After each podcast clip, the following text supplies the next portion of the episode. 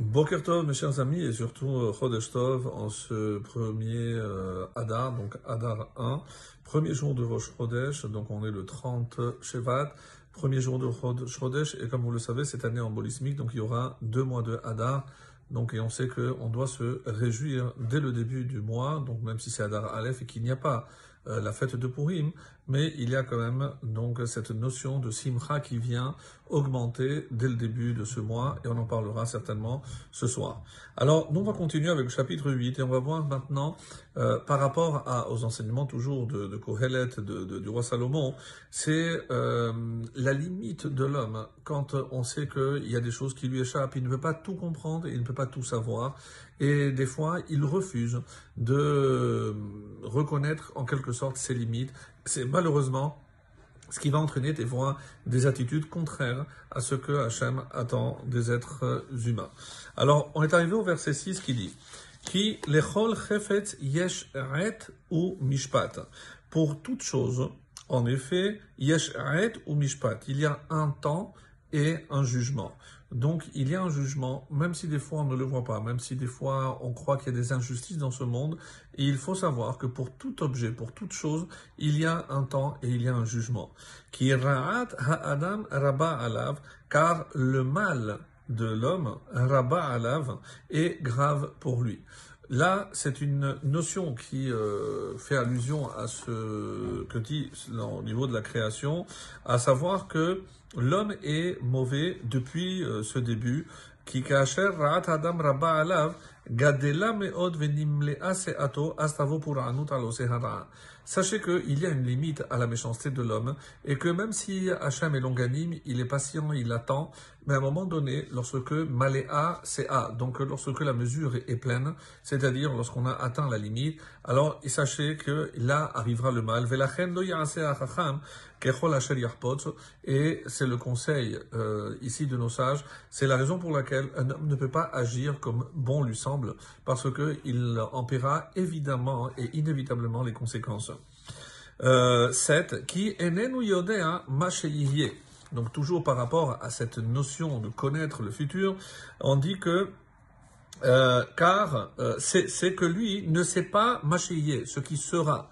Qui ka miyagidlo.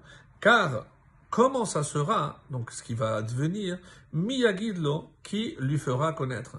Et on a vu tout au long de l'humanité, cette volonté de vouloir deviner le futur, de savoir comment ça va se passer, étudier les astres et autres, ou alors aussi étudier le passé en pensant que, en connaissant le passé, on va mieux vivre le présent et mieux connaître le futur.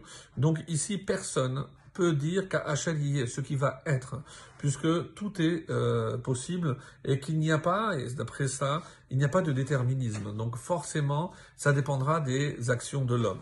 Et on va dire, en, le verset 8, En Adam Shalit Baroar. Très, très, très euh, profond ce qu'il dit ici le roi Salomon, car euh, il n'y a pas d'homme qui ait pouvoir Baroar.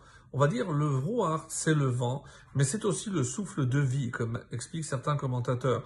Donc je ne peux pas contrôler, je ne sais pas à quel moment, pourquoi faire l'ichlo et rouar au point de contenir le vent. Euh, pourquoi on voudrait connaître la fin? Pour essayer de retarder l'échéance, c'est-à-dire la mort. Et qu'est-ce que cela implique? Savoir contenir le souffle de vie à l'intérieur, l'ichlo, c'est pour ça c'est contenir. Et ça, c'est quelque chose que l'homme ne peut pas. Alors, on peut évidemment prendre soin de soi, et c'est une obligation d'ailleurs de la Torah, mais essayer de, d'éviter l'inéluctable. Donc, si Hachem a décidé d'une date de notre départ, donc l'homme n'a aucun contrôle, n'a aucune domination, et c'est ça ce qu'il va dire ici, c'est que l'homme n'a pas de pouvoir, pas simplement sur le vent, euh, tel que le, le, ça, ça existe à l'extérieur, mais c'est aussi le vent qui nous anime, le souffle qui nous anime. Shilton beyom hamavet.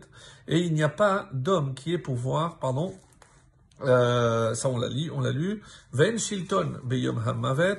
Donc, et personne n'a pouvoir sur le jour de sa mort. Donc ça rentre très bien dans l'explication selon laquelle le mot ne veut pas dire simplement le vent, mais aussi le souffle euh, de vie, le souffle qui euh, fait vivre l'homme. Shilton beyom hamavet, et donc l'homme, personne n'a un pouvoir sur le jour de la mort. Mishlachat bamilchama, et il n'y a pas de relâche dans le combat. Ça, c'est une explication possible? C'est-à-dire, si on veut maintenir en vie, il y a évidemment des efforts à faire. Certains disent, Ven je ne peux pas envoyer quelqu'un d'autre sur le front, puisque c'est ma propre guerre. Mishlachat, je ne peux pas envoyer euh, des émissaires. C'est selon une autre explication ici. Comme ça, euh, il explique, Ven mishlachat, keshem,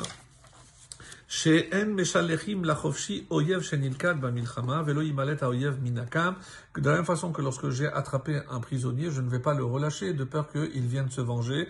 De la même façon, euh, lorsque il y a le mal qui est en moi, je ne peux pas le relâcher de peur que, évidemment, ça ait des conséquences sur moi-même. Et on termine, yemalet et be'alav, et c'est comme ça qu'on comprend la fin, et il n'y a pas, et la méchanceté ne sauve pas son possesseur.